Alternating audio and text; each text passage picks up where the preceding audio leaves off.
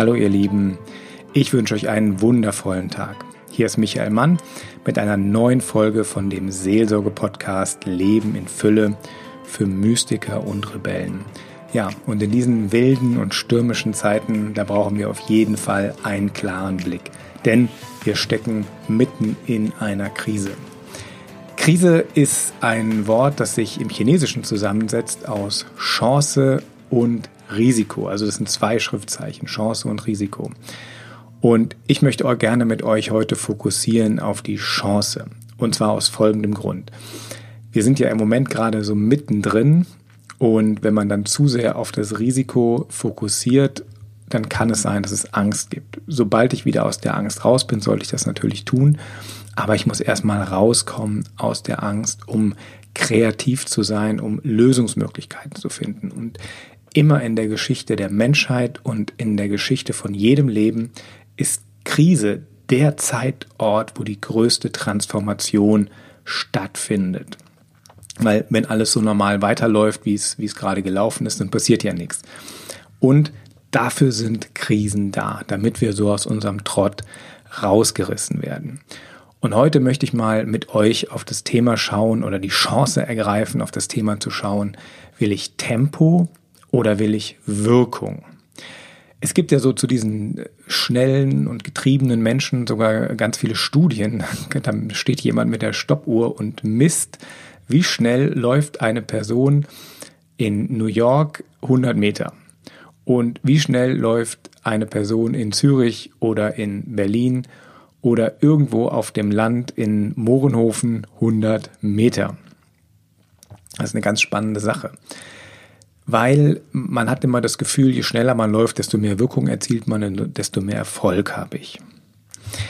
Wenn ich jetzt aber mal unser Leben, unseren Körper vergleiche mit einem Auto, also mit einem tollen Sportwagen, mit einem äh, Ferrari oder mit einem Porsche, dann ist es ja so, dass ich mich um mein, also zumindest wenn ich meinen Porsche oder Porsche-Liebhaber tun das und alle anderen sollten das auch tun mit ihren Autos, den Wagen regelmäßig in die Wartung bringen, in die Werkstatt bringen und dann kümmert man sich um den und dann hat er eine Auszeit und dann läuft's hinterher wieder besser.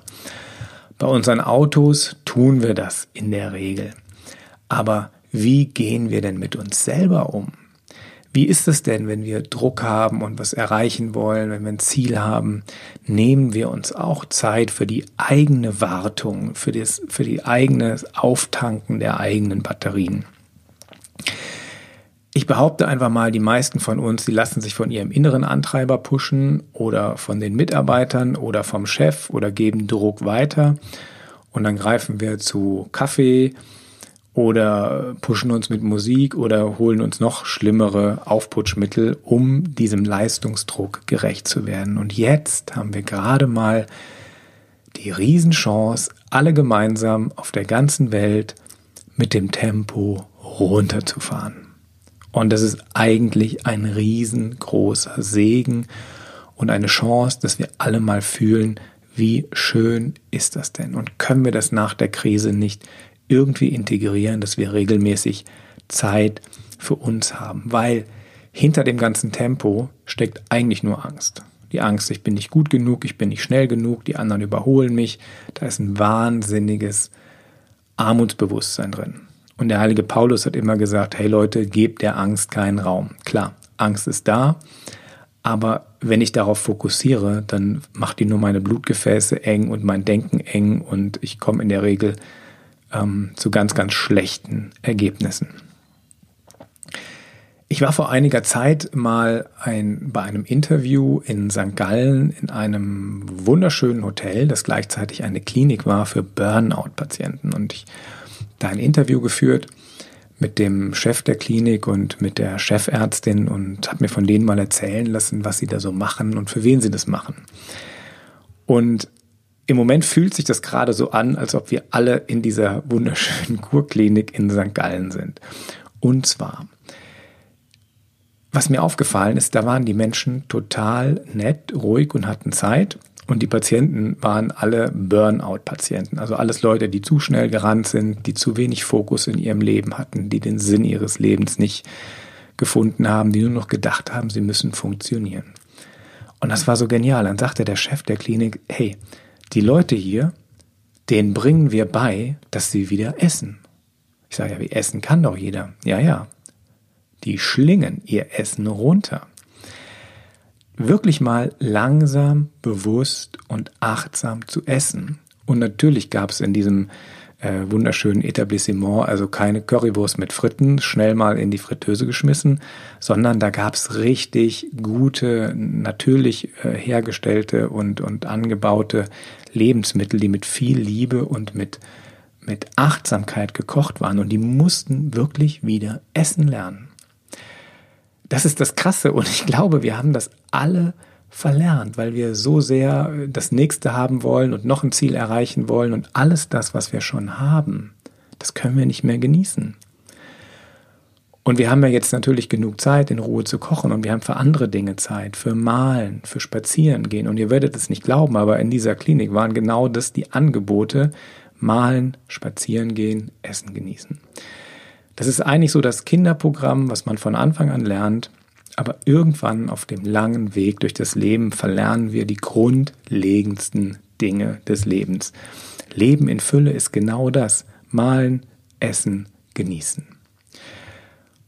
Und ähm, ihr könnt das mal, also wenn man das mal sich auf der Website anschaut, auch dann die Bilder, die machen wirklich Werbung damit, dass man in eine Klinik geht, um wieder Bilder zu malen.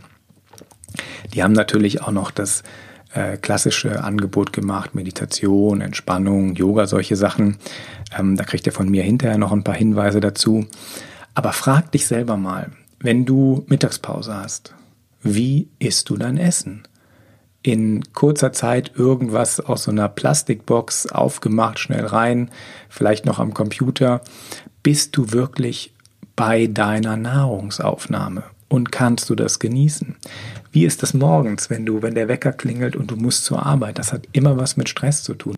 Nutzt die Zeit und geht mal raus in die Natur und versucht mal, wenn ihr das nächste Mal draußen eine Blume seht, einfach mal die Blume zu betrachten. Wenn ihr an einem Baum vorbeigeht, einfach mal den Baum wahrzunehmen. Und plötzlich, wenn ihr im Wald seid oder wenn ihr bei anderen Menschen seid oder wenn ihr Essen auf dem Tisch habt, werdet ihr merken, ihr lebt mittendrin im Paradies, mittendrin im Leben in Fülle. Und weil wir so durch das Leben rasen, kriegen wir das nicht mit. Und im Gegenteil. Jedes Problem blasen wir riesengroß auf, was wir haben. Und das ist so mein, mein Seelsorgetipp für heute. Überleg dir mal, will ich Wirkung oder will ich Tempo? Will ich das Leben in Fülle oder will ich einfach nur durch das Leben angstvoll durchrennen und nichts mitkriegen? Ja, ich würde mich sehr freuen, wenn du mir deine Fragen schickst. Dann kann ich daraus die nächsten Podcast-Folgen produzieren. Ich lade dich auch ein, dienstags um 13 Uhr und donnerstags um 19 Uhr mit mir gemeinsam in so einen Meditationsmodus reinzukommen. Ich mache das jetzt live auf Facebook. Ähm, der Link ist unten in den Show Notes. Da mache ich äh, einen Mix aus Bewegung und Atem und dann Meditation, um dir Tools an die Hand zu geben, um A, in dieser Krise äh, gut zurechtzukommen und auch wirklich Tools, um dich selber zu transformieren. Das je nachdem, wo dann gerade der Fokus drauf ist. Ich hoffe, es hat dir gefallen. Genieß dein Leben, lebe ein Leben in Fülle und ja, betrachte diese Krise einfach als Chance für dich, für dein Leben, für deine Zukunft. Mach's gut, dein Michael Mann vom Seelsorge-Podcast Leben in Fülle für Leute wie dich, für Mystiker und Rebellen. Tschüss!